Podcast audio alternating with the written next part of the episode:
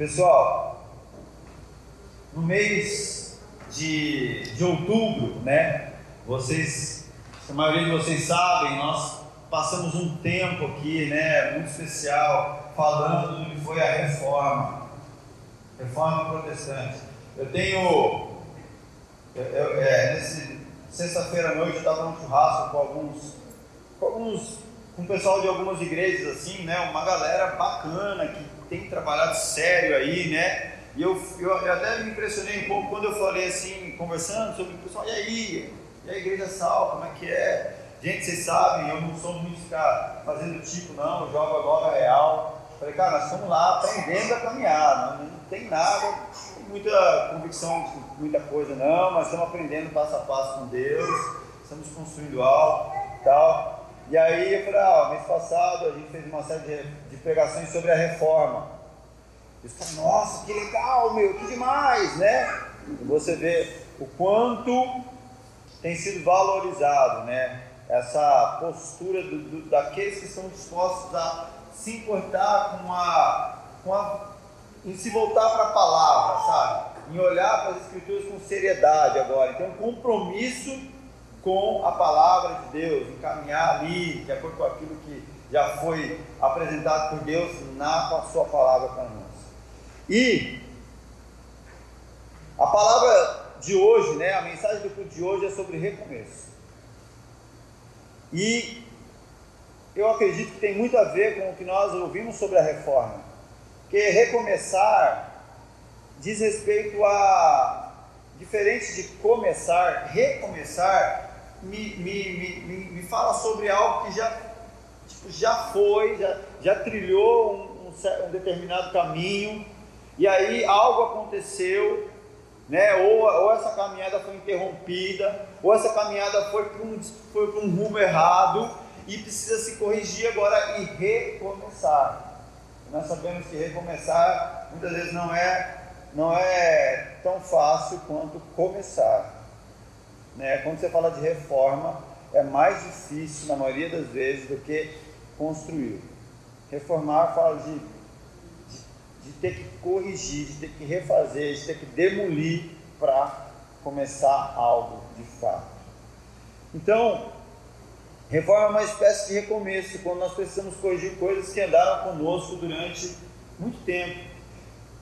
Entende que tem situações, gente, que nós precisamos é, abandonar coisas que nós nos apegamos, sabe? Que nós acreditamos serem muito importantes para nós, ah, fundamentais para o nosso sucesso, às vezes fundamentais para a nossa segurança, coisas que tanto tempo estiveram com a gente e diante de uma reforma, e diante de um recomeço, determinadas coisas precisam ser deixadas para trás.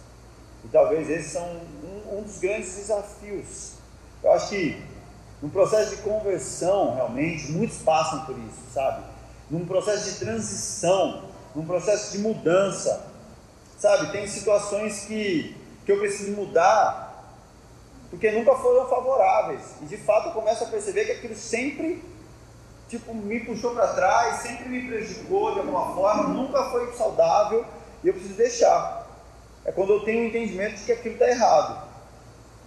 Agora, tem tem situações também que é como se você tivesse que abandonar aquela carruagem que conseguiu te levar até a certo ponto, sabe? Eu estou te falando sobre coisas que funcionaram, coisas que foram boas, mas que já não fazem mais parte da próxima estação. Como deixar algo que nunca, que sempre deu certo? Como deixar para trás algo que até aqui foi bênção para mim, mas que já não faz mais parte daquele, daquela, da, daquele processo de Deus agora daqui para frente na minha vida. Talvez essa é a parte mais difícil. Por exemplo, né? Deus ele, ele muda a estação na nossa vida em alguns momentos. E sabe o que é a mudança de estação? É aquele momento em que você fala assim, cara, comprei essa jaqueta, mano, que jaqueta top, velho, demais e tal. Só que agora entrou o verão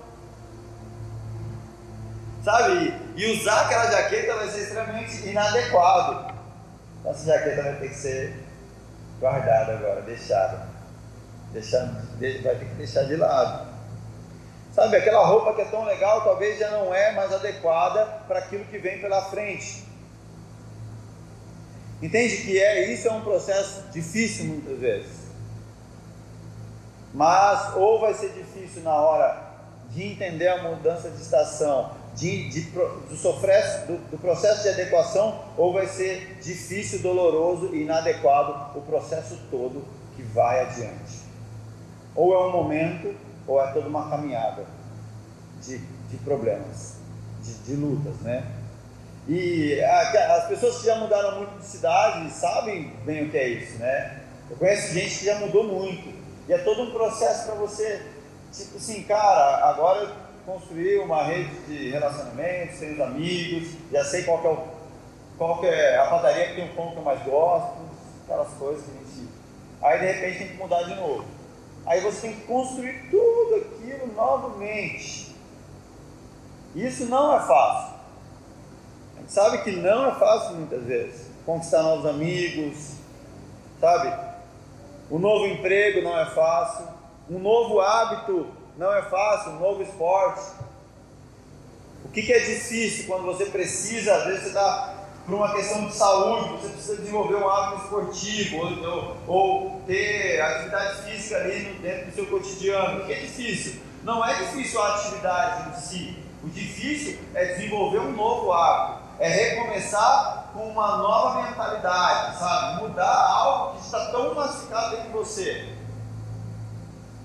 Quando você sempre acreditou que o que te fazia bem era sentar na frente da TV, botar num filme qualquer, comer uma parada bem gostosa, bem gordurosa, aquilo te dava prazer. De repente você ouve uma notícia que, cara, você precisa cuidar do seu corpo, do seu bem. Você fala, cara, mas eu sempre me fiz bem sentado no sofá comendo. Não, agora faz bem para você ter uma atividade. E esse recomeço, esse, esse novo, esse conflito de desconstruir algo que está ali, ó, já, tanto é difícil. Eu morei na rua, gente, usei droga, fiz tudo um monte de coisa. Eu acho que ninguém de vocês ouviram, já cheguei a ficar 30 dias sem tomar banho. Estou fazendo isso só para só pra zoar a Gabi. Porque esses dias atrás ela falou assim, nossa, não aguento mais, ele fala toda vez que ele está 30 dias sem tomar banho. Se você acha que eu já falei demais, glorifica, porque a minha esposa está sempre comigo e ela ouviu muito mais do que vocês. Mas o pessoal, eu lembro que assim, né? Meu, como é que foi para você abandonar as drogas, abandonar as coisas? Eu falei, foi fácil. De verdade, foi fácil. Foi fácil, gente. O que foi difícil? Mudar a minha mente. Mudar a minha cultura, o meu estilo de vida. Pensa só, eu era um cara que eu acreditava que trabalhar era completamente errado. Assim, trabalhar formalmente falando. Pô, usar tênis para mim, gente, era, era, era eu me corromper. Pense. De repente eu precisava trabalhar num local. Eu recebi uma proposta de emprego. Deus foi tão bondoso que ele me chamou para trabalhar numa loja de skate, um lance mais fácil, alternativo. E eu não ia. O dono da loja era crente, um homem de Deus. E aí o cara falava, meu Deus falou comigo que é para você trabalhar na minha loja. Eu falava, não vou, mano. E eu passando uma perrengue, cara. Eu tentava, tentava vender artesanato, aí não dava certo, era muita doideira no negócio, caí, fumei maconha, não, não vou mais fazer isso. Aí eu fazia capa de Bíblia, de couro. Fiz capa para a igreja inteira. Aí não tinha mais ninguém, ninguém tem muita Bíblia, né? Não tinha mais congregazinha. E eu naquela pressão. Mas como eu iria agora mudar essa mente que por tanto tempo acreditou que ter um carro, ter, usar um tênis, sabe? Ter essa vida comum era se corromper, mano. Pensa, gente, eu morava na rua. Eu batia no peito e achava demais, porque eu falava assim: é crente, mas você é corrompido, irmão. Eu sou igual a Jesus, eu ando de sandália. Não, tô, não tenho bens materiais. Eu acreditei, sim. Não, não acreditei numa ideia, eu vivi isso. Sabe? Eu não fui para a rua viver um troço que eu. Não, eu. E agora, como desconstrói tudo isso? Eu lembro de uma barbona, usava umas, uh, o, o, estereótipo assim, todo pá. E quando falaram para mim, não, você tem que fazer a barba, você é louco. Era desconstruir muita coisa, muitas fortalezas. E é esse recomeço que é tão difícil muitas vezes. Porque não é difícil começar algo. O difícil é porque tem muita construção já. Construir num terreno não é tão complexo. Mas construir num terreno cheio de construções que precisam ser demolidas é complicadíssimo. É complicadíssimo. Então, quando a gente fala de recomeço, o problema não é começar, o problema é trabalhar com essa estrutura que já foi feita, sabe? Com, essa, com, com, essas fortalezas que estão aqui dentro da nossa mente, com aquilo que a gente já acreditou que, é, que faz parte da gente, que é parte da nossa história e que sem aquilo a gente não sobrevive. São hábitos, são valores, são coisas que a gente é, é, tem tanta dificuldade de deixar irem embora que nos impedem de, de fazer aquilo que é Eu quero ler aqui Gênesis capítulo 1, versículo 27. Criou Deus, pois o homem à sua imagem, a imagem de Deus o criou. Homem e mulher os criou. E Deus os abençoou e lhes disse: Sede fecundos, multiplicai-vos, enchei a terra e sujeitai-a, dominai sobre os peixes do mar, sobre as aves dos céus e sobre todo animal que rasteja pela terra. E disse Deus ainda: Eis que vos tenho dado todas as ervas que dão semente e se acham na superfície de toda a terra, e todas as árvores que há fruto dê semente, isso vos será para mantimento, e a todos os animais da terra, e a todas as aves dos céus, e a todos os répteis da terra, em que há fôlego de vida, toda a erva verde lhe será para mantimento, e assim se fez. Viu Deus tudo quanto fizera, e eis que era muito bom. Houve tarde, amanhã, o sexto dia. Vamos orar agora? Eu quero que você, assim comigo, faça uma oração pessoal. Fala, Deus, se existem recomeços necessários em mim, ajuda a destruir as fortalezas, me ajuda a abandonar essas carruagens que já não são mais minhas. Pai, em nome de Jesus, nós nos colocamos aqui diante do Senhor, Pai. Com o coração aberto, com um livro sem. com um livro em branco, para que o Senhor escreva.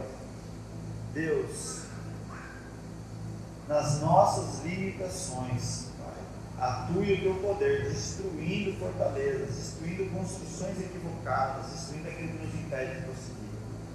Nós queremos sim, onde é necessário um recomeço, onde é necessário uma reconstrução, que o teu poder atue, Deus, naquilo que nós, nós não estamos conseguindo trabalhar. Em nome de Jesus. Espírito Santo, visita aqui. É pelo teu poder que nós somos transformados. É pela tua manifestação que nós somos realmente avivados, que os nossos olhos podem ser abertos. Te pedimos, faz a tua obra em nós, Senhor. Em nome de Jesus. Amém. Amém, queridos. Nós acabamos de ler o texto de Gênesis 1, 27, que fala de Deus criando né, as coisas e diz que Deus viu aquilo tudo e falou: é muito bom que Deus criou. Então, deixa eu te explicar: Deus é o Criador e tudo que Ele criou é bom. O homem que Deus criou, ele disse que era bom e de fato é bom. Tudo que existe em você é bom. Eu acho que isso é um, algo que a gente tem que entender. Porque diante de, algum, de alguns problemas da nossa vida, a gente acha que tem coisas em nós que não são boas, que tem que ser assim, simplesmente é, e deletadas. Não. Talvez a sua maneira de viver, a pessoa que é muito acelerada, ela acha que ela tem que ser super zen. Não, Você nunca vai ser zen. Entende? Faz parte de você ser acelerado. Aquele camarada que é tranquilão, mas assim, ele quer ser o, nossa, o, o acelerado, produtivo. Não, você não vai ser. Eu estou querendo dizer isso. Deus te fez assim, isso é bom. Então, mas, poxa, mas não está dando certo. O que é ruim são as distorções. Entende uma coisa? O diabo não é criador. O criador é Deus. O que o diabo, né, o que aquilo que a Bíblia fala sobre esse governo que está sobre este mundo caído, ele não cria novas coisas, ele atua de maneira a distorcer aquilo que Deus já criou. Os músicos sabem muito bem Não é porque o instrumento está fazendo um, um, som desagradável que ele tem que ser jogado fora. Muitas vezes o que precisa é somente que aquele instrumento seja afinado. E desafinar é, existe um tom, existe um lugar assim, de equilíbrio. Se você, violão, se você puxa demais a corda, ele vai ficar desafinado. Se você solta demais a corda, ele também fica desafinado. Existe um, assim, um um nível, um lugar de equilíbrio onde a corda fica esticada da maneira certa para poder sair o som. Aí o instrumento vai estar vai ser tocado. Então o que você tem que entender é que não, você valorizar a criação de Deus é entender tudo que Deus fez em você é bom. Uma das atuações de Satanás é a comparação, e a gente tem esse entendimento de que ah, isso em mim é ruim, então eu querer ser outra pessoa. Não, eu preciso ser o Gustavo, ajustado, segundo o propósito e plano de Deus. Isso é a melhor coisa que eu posso ser. Eu nunca vou ser o Elon. Sabe? Tipo assim, ai meu, cara, eu não sei tocar nada, não sei, não sabereis. Estou feliz com isso. Gente, quando eu me converti, eu jurava que eu ia ser levita, música, alguma coisa do tipo. E aqui é claro, sabe? Falando aqui, ó, nesse texto de Gênesis aqui, olha como são grandes as fortalezas, né? Quando eu me converti, gente, eu era um cara, eu sempre acreditei que a maconha era a salvação da humanidade. Gente, o meu, o, o meu sonho era evangelizar minha mãe na maconha e ela fumar um baseado comigo. Vocês têm ideia?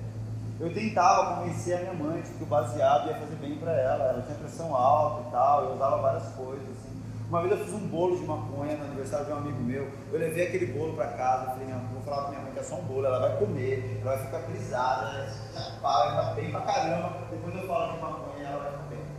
Aí ela vai querer fumar comigo. Isso pode levei o bolo de maconha, deixei lá na geladeira para dar no dia de manhã para minha mãe. O que aconteceu? Eu comi um monte de bolo de maconha. Achei que ia morrer na madrugada. Gente, eu vomitava, me deu diarreia, eu passei mal, me deu umas crises. Passei mal demais. E no meio de passando mal, eu lembrei: minha mãe vai comer o bolo, meu Deus, ela vai morrer. Ela vai o bolo e joguei fora.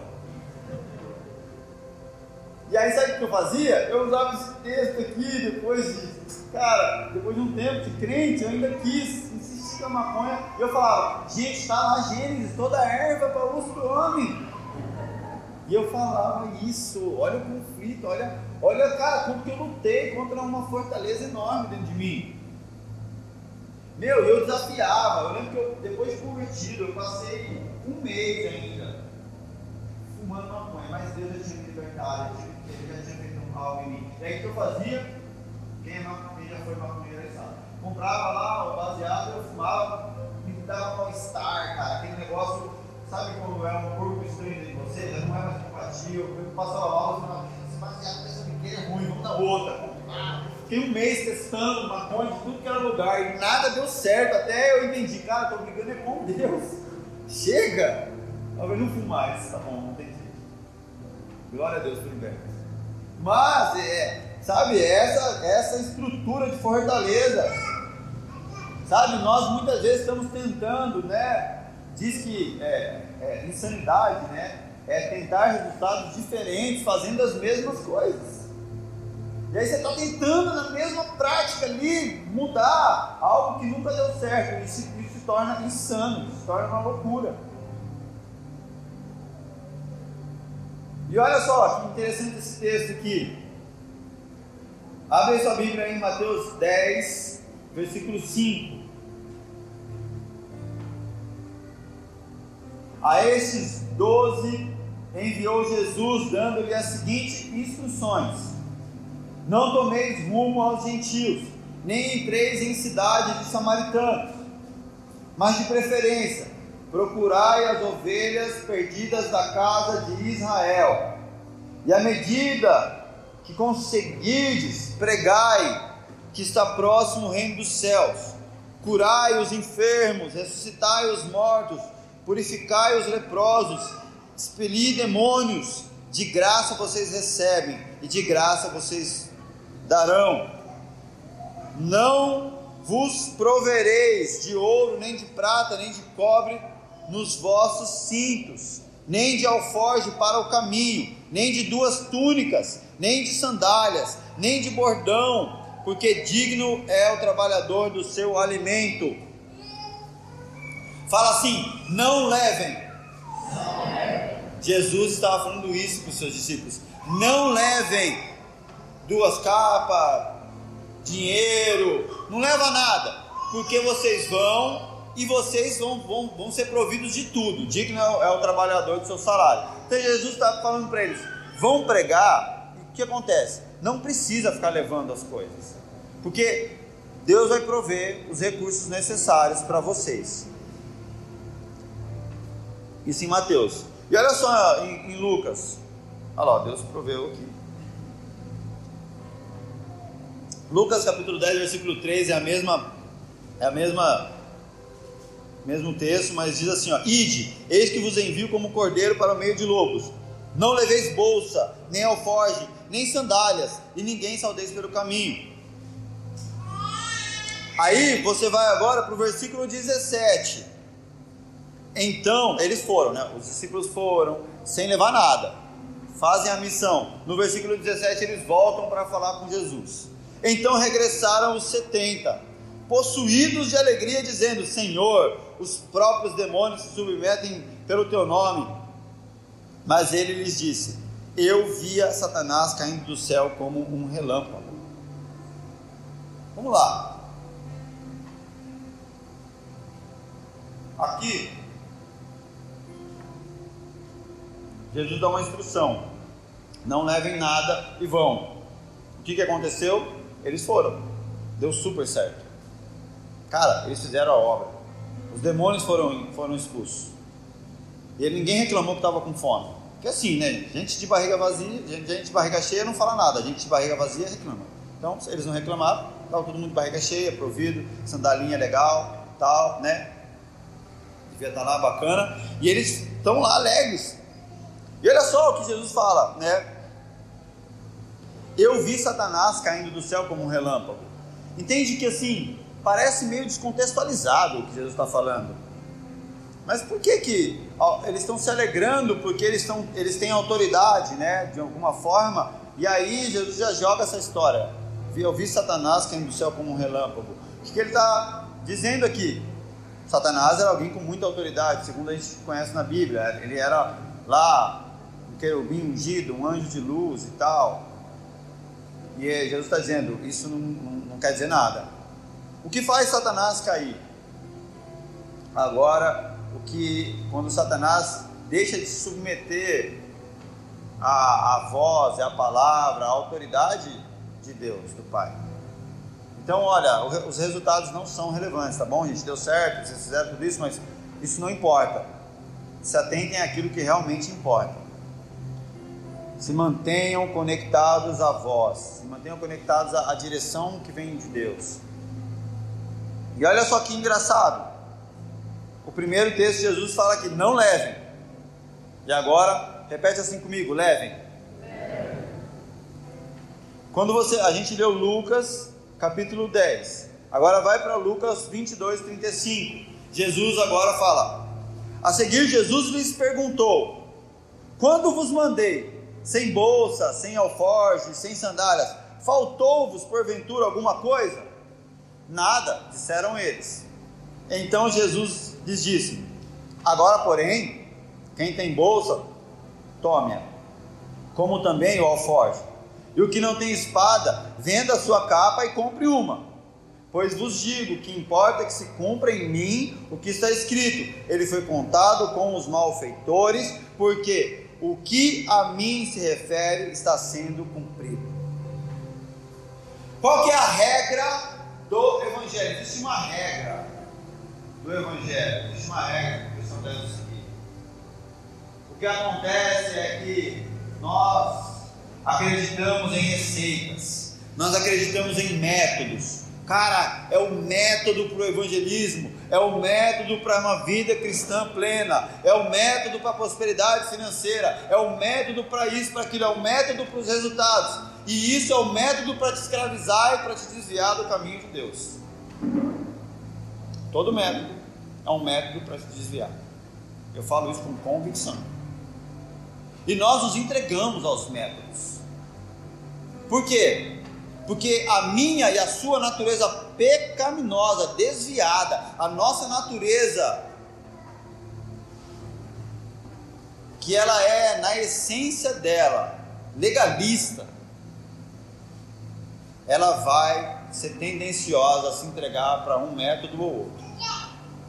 Esse texto aqui, primeiro momento, Jesus fala: não levem, vocês serão providos de coisas. E aí, que, que normalmente nós faríamos? Cara, esse é o método, cara. Sai, não pode agora. Nós somos a igreja sem bolsa. Se tiver bolsa, não é do nosso time, não vai dar certo. E aí vai, agora o negócio é ser sem bolsinha, sem nada. Que aí você viu, cara, a gente foi sem bolsa, os demônios obedeceram. A gente expulsou as paradas, a gente conseguiu comida. Então, irmão, o, qual que é o segredo? O segredo é a bolsa, brother.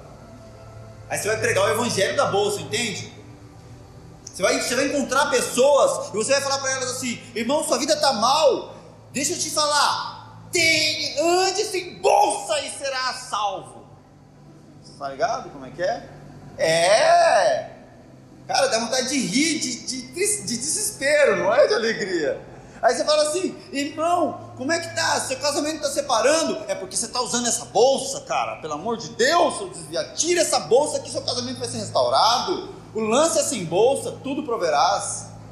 Porque é só os sem bolsas que herdarão o reino dos céus. Sabe, a gente começa a pregar o método, a parada, o negócio, o esqueminha. E a gente esquece de quem falou. Cara, Jesus é totalmente esquecido. Porque eles não entendem que o lance da de sem bolsa só deu certo porque quem falou para ir sem bolsa foi Jesus. A mensagem, ela vem de Jesus. Sabe? E ele dá um direcionamento prático. E a gente esquece quem deu a mensagem, a gente pega a prática e transforma a prática em Deus. Cara, vocês estão. Tá fazendo sentido para vocês? E aí agora a gente vai ensinar a, a todo mundo ser sem bolsa. Eu lembro uma vez a gente fez o evangelismo em Santo Tomé das Letras, a gente se vestiu de bruxo, assim, de feiticeiro. Pegamos umas, pegamos umas batas de batismo.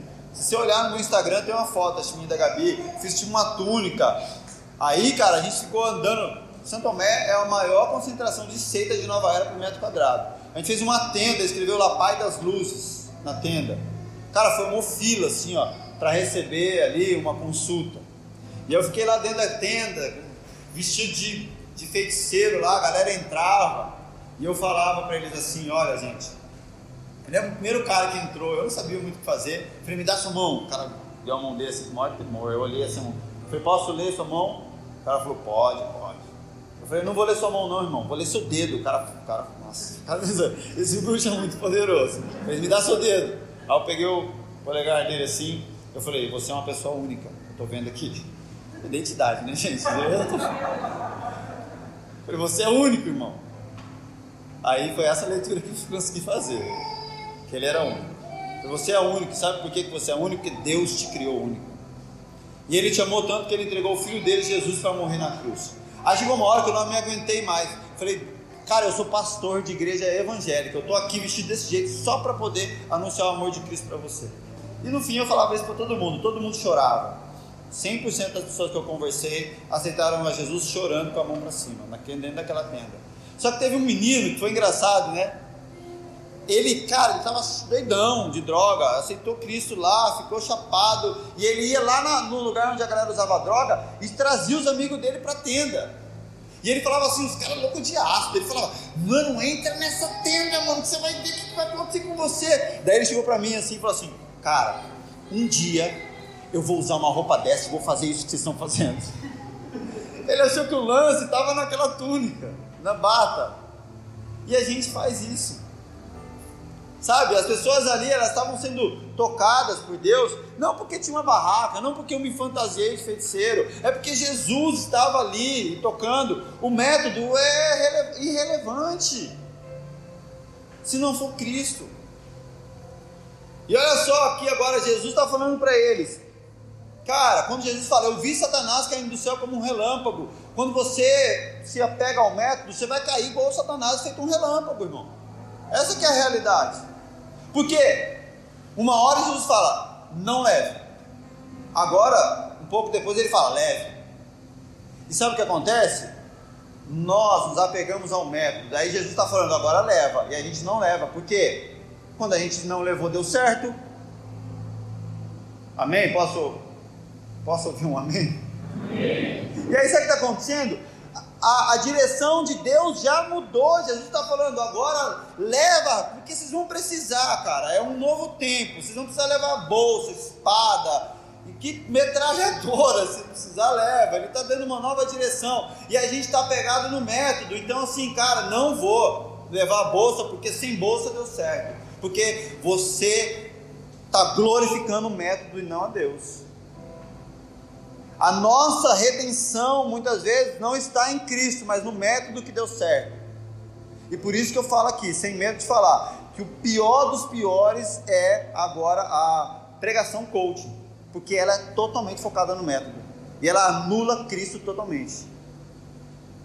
É destruidor, avassalador essa mensagem que tem sido pregada. Então vai, segue o método. E assim não se cumpre a obra de Cristo na sua vida. E agora é o seguinte: imagina para os caras, acostumados a andar sem bolsinha, sem nada. De repente agora vai ter que ter bolsa, ter que todo... é um recomeço, é uma readaptação, é uma mudança desconfortável. Eles acostumaram a andar sem nada e tal, e eles acostumaram a chegar e ver as pessoas doando as coisas para eles. Agora eles vão ter que ralar para conseguir. É desconfortável. Mas o que importa é eu prosseguir num método que deu certo ou eu prosseguir ouvindo a palavra de Jesus Cristo? A direção de Deus para a minha vida. Esse é o ponto. E aí, quando o método se ultrapassa, é assim, ó, tipo, agora os caras foram sem bolsa. Vamos imaginar que uma galera aí foi sem bolsa. Mesmo depois que Jesus falou para pegar a bolsa. Aí sabe o que vai acontecer? Aqui, ó, mas a nós, nós aqui, a gente foi agora sem bolsa, achando que ia dar certo, que a gente acredita no método. E aí começa a dar ruim, a gente começa a passar fome, a gente começa a ter um monte de BO, mas Jesus falou que tinha que levar bolsa. Aí sabe o que a gente faz?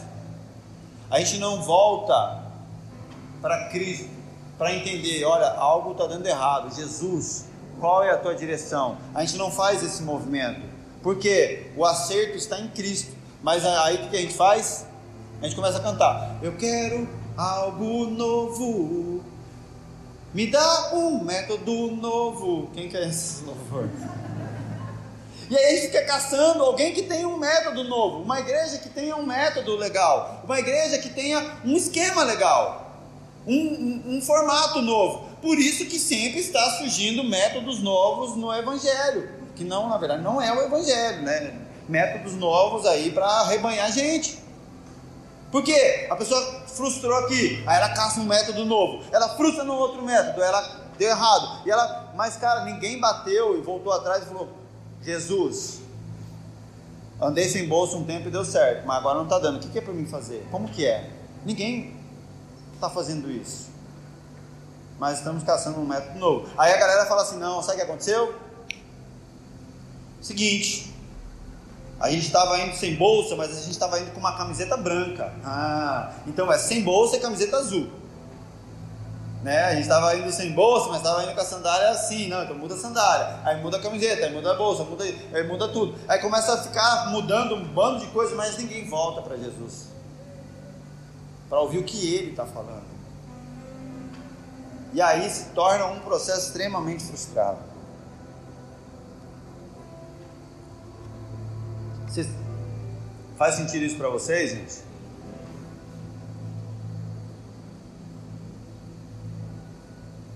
Hoje é uma é uma manhã onde nós vamos cear. Eu quero partilhar a palavra aqui com vocês sobre Davi.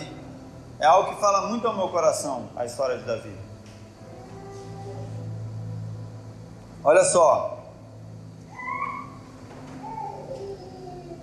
2 Samuel capítulo 6, versículo 1.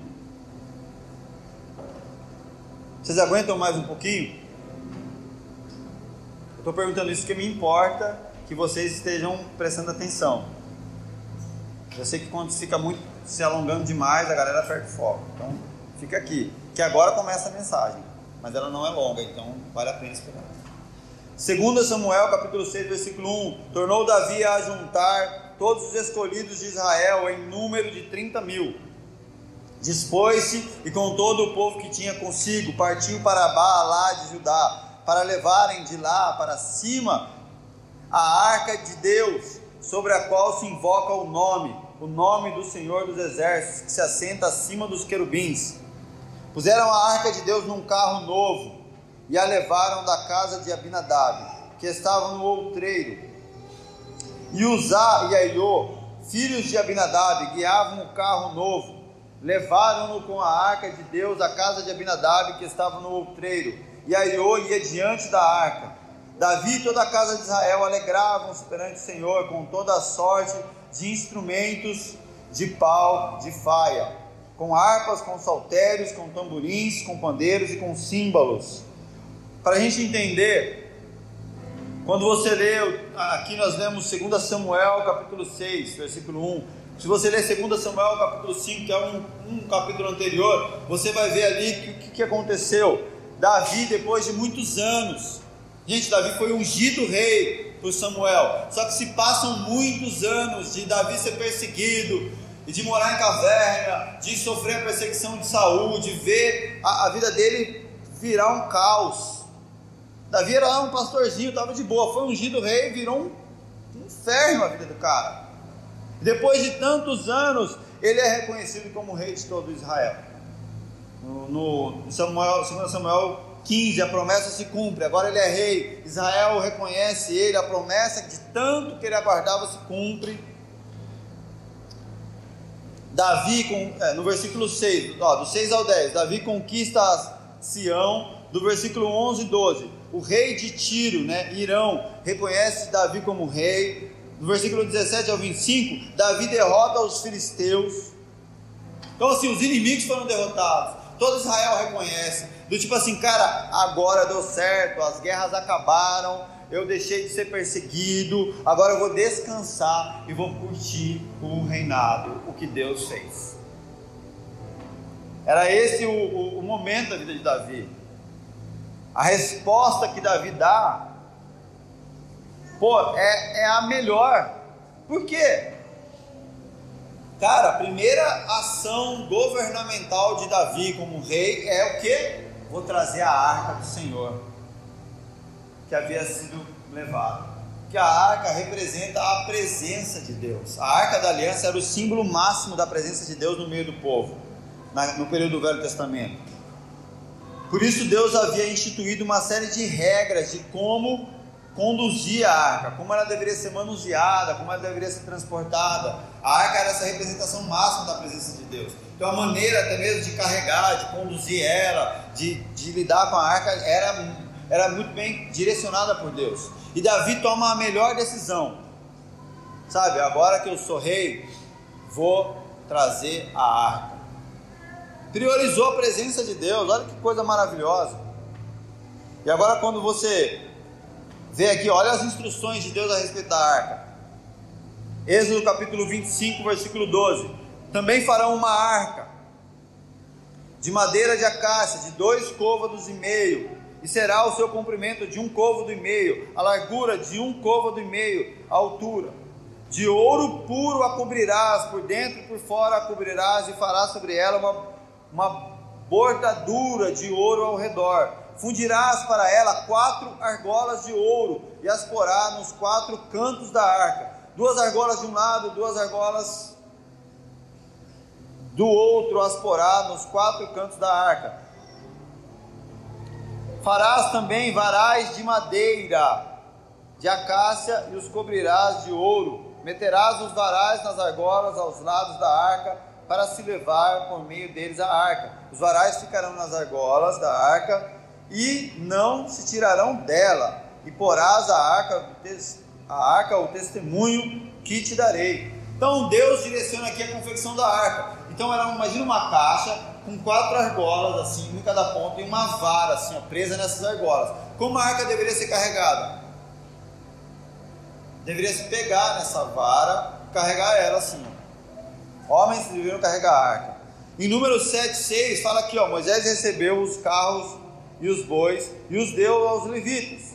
Dois carros e quatro bois deu aos filhos de Gerson, segundo o seu serviço. Quatro carros e oito bois deu aos filhos de Merari, segundo o seu serviço, sob a direção de Itamar, filho de Arão, o sacerdote.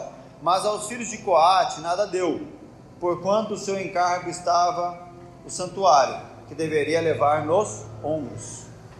Então ele está distribuindo ali bois e carroças para carregar uma série de coisas. Só que quando ele fala assim, tinha uma galera ali que eles não receberam nada disso, porque a função deles era carregar a arca nos ombros, segurando essa vara e se carregava a arca. E assim a arca deveria ser conduzida para onde quer que ela fosse. Essa era a direção de Deus muito clara. E olha o que acontece.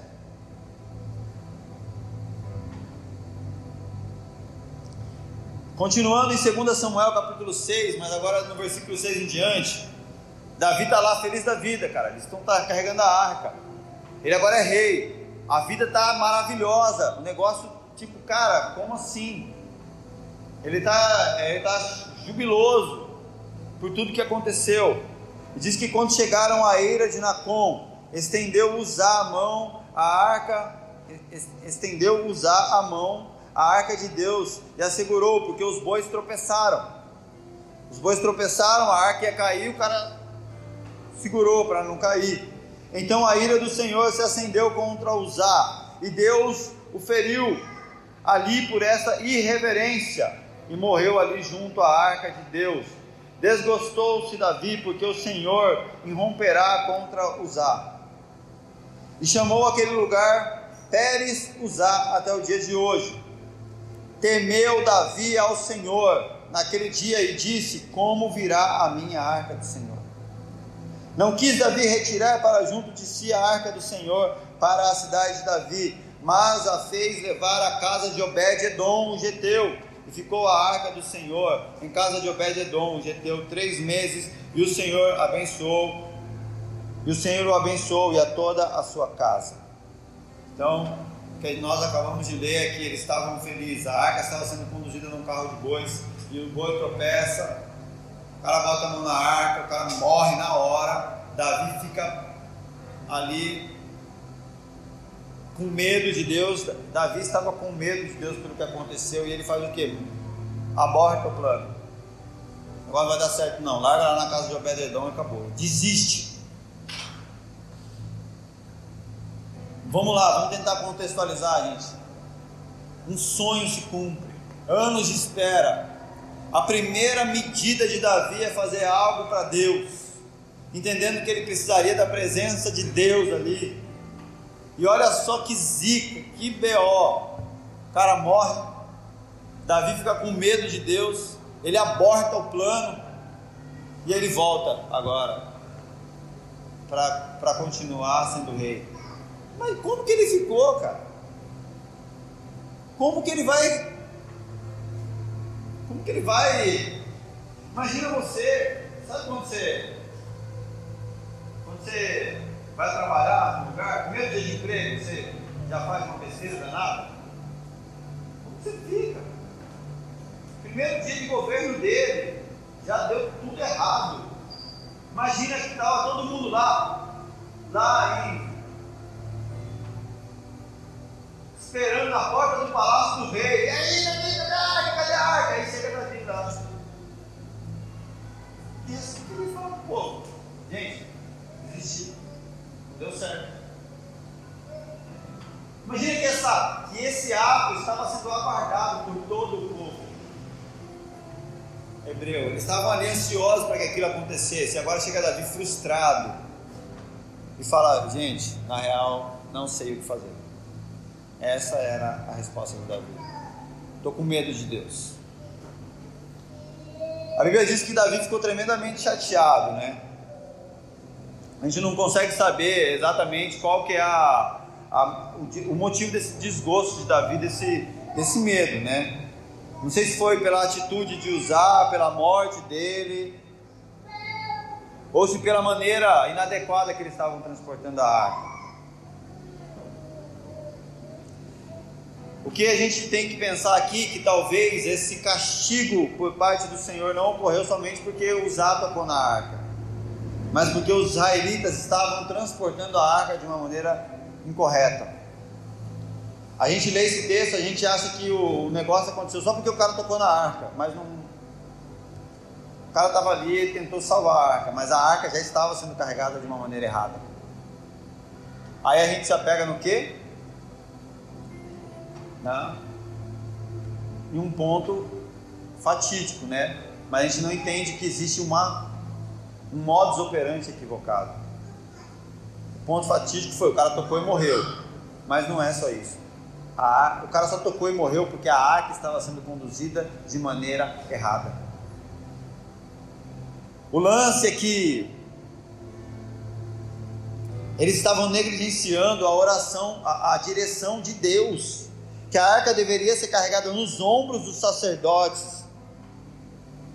E a forma, quando você lê 1 Samuel, ali nesse, nesse texto, a forma como eles estavam conduzindo a arca era semelhante à forma como os filisteus adotaram para conduzir. Aqui é tanta coisa que Deus está querendo nos falar. E assim, olha, eu quero falar, Abre o seu coração, deixa Deus falar com você agora, cara. Em nome de Jesus. Entende uma coisa? Davi quis fazer algo para Deus muito nobre, mas ele tomou como modelo aquilo que os filisteus fizeram. Pastor, mas os filisteus, será que ninguém morreu? Sim.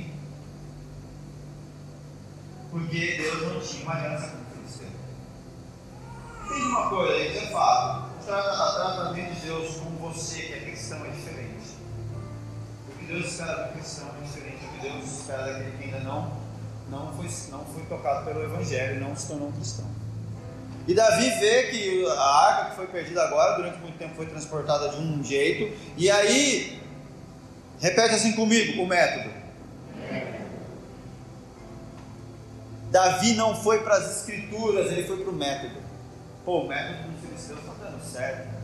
Bora lá, bota. E porque normalmente o método é uma proposta boa, gente. Você imagina só, bota essa arca dentro de uma carroça de boi, bota quatro boi andando, as rapidão chega lá em Jerusalém. Agora imagina quatro homens lá, carregando um trem pesado. De tempos em tempos eles vão ter que descansar. O que você faria em 10 dias, você pode fazer em 50, não sei quantos dias. E não é isso? Vamos lá, é assim, você vai ganhar dinheiro, você vai ter sucesso, você vai prosperar, você vai voar, você vai viver os mistérios, vai ter vai cheia, vai ser, vamos impactar o melhor mundo e. É isso, irmão. Se você quer ser esse Avengers cristão, irmão, não é aquele lugar. Desculpa, cara. Aqui nós somos cristãos, nós não formamos Thor, Ferro, Homem-Aranha, não, não, não dá, não, é, não, não sabemos fazer isso. Me desculpa se você achou que você ia soltar teia da mão para trazer os pessoal. Vou evangelizar como? Botar assim, ó, vem para Cristo. Não, nós, nós acreditamos que o Evangelho é pelo testemunho de Cristo, né? Pelo relacionamento. Então, desculpa se te frustrei. E aí Davi foca no método e ele fala, cara, então tá, deu certo a carroça, vamos ganhar tempo, vai ser prático, vai funcionar, bora lá. E aí, meu irmão, você está em crise por quê? Ah, mas eu não sei.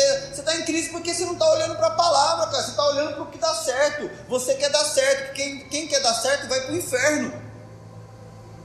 Agora, quem quer, quem quer glorificar Deus vai para o céu. É, é tipo isso. Porque Jesus deixou claro: quem quer ganhar a própria vida vai perder ela.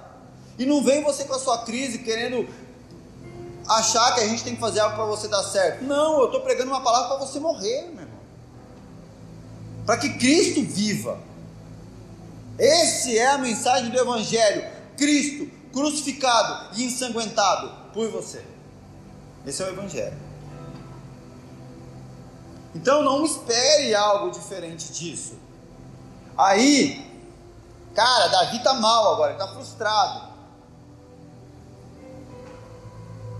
Só que aí A beleza da coisa é. A gente fala muito, né, que Davi, pô, Davi caiu com Betseba, né, e tal. Cara, olha, olha esse aqui. Primeira medida como rei. Ó, bobagem que o cara faz. Começa a, a, a governar de acordo com o padrão filisteu. Já foi, já começou assim, meu, chutando a quina da cama ao, ao começar pela manhã. E agora a gente vê que Davi passou um tempo mal. Só que eu acredito que Davi, pra, pela misericórdia de Deus, não buscou um novo método, mas ele buscou a palavra. Ele se voltou para aquele que deve ser a nossa real consulta, não um método, mas a palavra. E no versículo 12 diz: Então avisaram a Davi, dizendo: O Senhor abençoou a casa de Obed-Edom e tudo quanto tem, por amor da arca de Deus. Foi, foi pois, Davi e com alegria fez subir a arca de Deus da casa de Obed-Edom à cidade de Davi. E sucedeu que quando os que levavam a arca de, do Senhor tinha dado seis passos. Sacrificava ele bois e carneiros cevados. Entende que agora não é mais um boi que está carregando a arca. Agora Davi volta para a palavra e fala: Cara, Deus, aonde foi que eu errei? E ele olha para a escritura. Igreja, é duro que eu vou te falar, mas no final da história, você não terá um problema com Satanás, você terá um problema com Deus. A maioria de nós está irado e frustrado não com o diabo, mas com Deus, porque ele não está fazendo do nosso jeito. E você não quer que Deus seja Deus, você quer que ele seja seu servo. E você terá um problema com Deus se você não entender quem ele é. Porque no final do juízo, quem te condenará não será o diabo, mas o próprio Senhor de todas as coisas. E Davi estava com um problema com Deus, irmão. Não era com o filisteu, não era com o diabo, não era com ninguém, não. Era com Deus ele estava com B.O. E agora ele tinha que se voltar para Deus e se acertar. E ele se volta para Deus e fala: Deus, e aí? Nós estamos com uma desavença aqui. Eu estou com medo de você. Entendeu? Você não fez a parada. Imagina, né? Eu, Gustavo. Deus, não é possível. Eu fiz tudo direitinho. Olha, olha a minha santidade. Eu sou rei, cara. Eu podia estar fazendo uma festa agora com a galera, comendo só picanha, mas eu me importei em te agradar, em te ajudar aí trazer essa arca. E como você faz isso comigo? Você não está reconhecendo a minha bondade, Deus? A minha disposição aqui. Fiquei perseguido por Saul, e aí eu, ia, eu, eu iria começar a, a pontuar para Deus o quanto eu sou um sofredor, sabe? Deus, eu sofri, Saul tentou me pegar. Olha isso, olha aquilo, morei na caverna. Você não viu, não? E agora você me faz uma coisa dessa comigo, Deus? Como é que é isso? E aí eu iria desabafar com ele. E aí Deus, acho que na infinita misericórdia dele, diria para ele assim: Davi, a arca é tua ou é minha? Gustavo, a arca é tua ou é minha? O reino a qual você é rei é seu? E aí, nesse momento, eu iria ser totalmente constrangido. Porque normalmente é assim comigo, tá, gente? Estou falando, eu sou assim, eu fico extremamente constrangido e eu falo, perdão, Perdão, não sei fazer, não sei para onde ir, me ajuda então, Senhor. Aí Deus diria: Eu acho que eu já falei para você. Você não tem que olhar e tentar inventar um método novo. Aquele que tem ouvidos, ouça, igreja. Eu acho que eu tenho falado muito disso. Nós não temos que criar algo novo, nós temos que nos voltar para aquilo que já foi criado, para aquilo que Deus já falou na Sua palavra, para as verdades de Deus não para novidades de homens. E agora Deus fala: Davi, não invente um método novo, olhe para aquilo que eu já falei. E Davi com certeza se volta lá para o texto de números e fala: a arca é para ser carregado por, por homens, pelos sacerdotes e não por bois. E arrependido ele volta e refaz o seu caminho. E agora os sacerdotes estão conduzindo e a cada seis passos eles oferecem sacrifício. Queridos, o que eu quero dizer aqui para vocês aqui para terminar. Olha, tem coisas que tem que ser abandonadas na nossa vida, mas tem coisas que tem que ser reformuladas. Olha, eu vou falar duas aqui que são, eu acho que a base intocável que é são dois casamentos. O primeiro, da noiva de Cristo com Cristo. E o segundo, você que é casado, você com a sua esposa e você com o seu marido. São coisas que não não existe a opção de tipo assim, ah, vou largar. Não. Existe a opção de vou me voltar para Deus e rever a maneira como eu estava caminhando. A arca representa a presença de Deus, a relação do homem com Deus. E se, irmão, se você está frustrado com a igreja, se você está frustrado com, com a instituição, com as pessoas, com pastores, com liderança, entenda uma coisa: você buscou métodos. Eu tenho convicção do que eu estou falando. Se você se voltasse para a palavra, você não estaria com o coração do jeito que você está. Os métodos te frustraram, os métodos te feriram, porque busca método quem quer resultado, não quem quer Cristo. Quem quer Cristo busca Cristo. Quem quer resultado busca método. E a proposta do Evangelho não é resultado, é Cristo. O troféu do Evangelho não é riqueza, é Cristo. O troféu do Evangelho não é sucesso, é Cristo. O troféu do Evangelho não é mais seguidores, não é mais dinheiro, não é mais status, não é mais cabelo bonito, é Cristo. Se frustraram aqueles que buscaram os métodos dos resultados. Então a, a mensagem de hoje é: Deus tem recomeço sabe? Nós podemos recomeçar. Talvez você ficou com medo. Tem muita gente com medo, eu sei. Aqui nesse lugar. Muita gente com medo de, de se envolver com a noiva, sabe? Se envolver com, com a igreja. Todo mundo, muita gente assim, tipo, tô aqui no culto, mas tô aqui. É o seguinte, cara, não chega perto, não, não me pede isso, não, com medo. E ok, é legítimo, eu entendo. Davi estava com medo porque um negócio sério aconteceu. E eu acredito que muitos de vocês aqui sofreram feridas, foram violados, foram desrespeitados de maneira profunda e séria. Isso é uma realidade. Porém, se você continuar buscando métodos, você vai continuar se estrupiando por aí. Por isso que o recomeço é Cristo. Por isso que o recomeço é se voltar para a palavra. Por isso que eu tenho sido, sim, pedagógico, aqui, domingo após domingo, sabe? tentando restaurar e redirecionar os nossos passos. Agora, irmão, tem presença de Deus para sua vida. A arca pode ser conduzida, mas talvez a gente não tenha, a gente tem que abandonar o medo, se voltar para o evangelho, se voltar para Jesus para entender, cara, como eu vou refazer a minha rota agora? E, e tenho certeza que assim como eu, você vai ver tem muita coisa para ser mudada, que tem muito arrependimento para ser feito, tem muito quebrantamento para ser para acontecer. E Deus tem um recomeço maravilhoso para cada um de nós. Sabe, tem pessoas que tinham um sonho de, de, de viver da obra, sabe? Aquela paixão de pastorear vidas, a paixão de ser missionário, a paixão de, meu, eu quero fazer adoração, cara, para glorificar Deus, para ver o céu se manifestando, e de repente você largou a arca em algum lugar, sabe? Você largou a arca dessa, dessa. Porque é a presença de Deus que te move a cumprir o teu propósito, o seu chamado, não é nada além disso. E aí você largou a arca em algum lugar lá, onde alguma ferida aconteceu, e você falou: acabou. E você acha que você vai reinar, vai exercer o teu chamado. Davi, por um tempo, achou que ele poderia ser rei sem a presença de Deus até que ele entende que não ia dar certo. Entende? É necessário voltar para buscar essa arca. Aonde foi, cara? Não estou falando de regressão, de... não. Estou falando de é o seguinte: olhar para essa ferida no passado, se arrepender profundamente por ter buscado métodos que não vêm do Senhor, se voltar para a palavra e ajustar agora a caminhada. Esse é o ponto.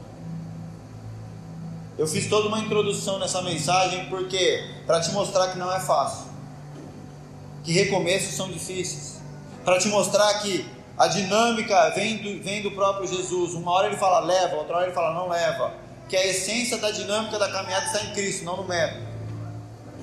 E agora a gente vê de maneira muito clara. O homem, segundo o coração de Deus, também passou pelo que você está passando. Sabe, eu, eu estou passando pelo que você está passando. Existe vida de Deus para nós. Sabe? Existe como resgatar essa arca. Existe como resgatar essa presença que trazia a paixão, que trazia a sede, o desejo. Sabe, quem, quem fecha o peito não recebe nenhum tipo de ferida, mas também não recebe nenhum amor.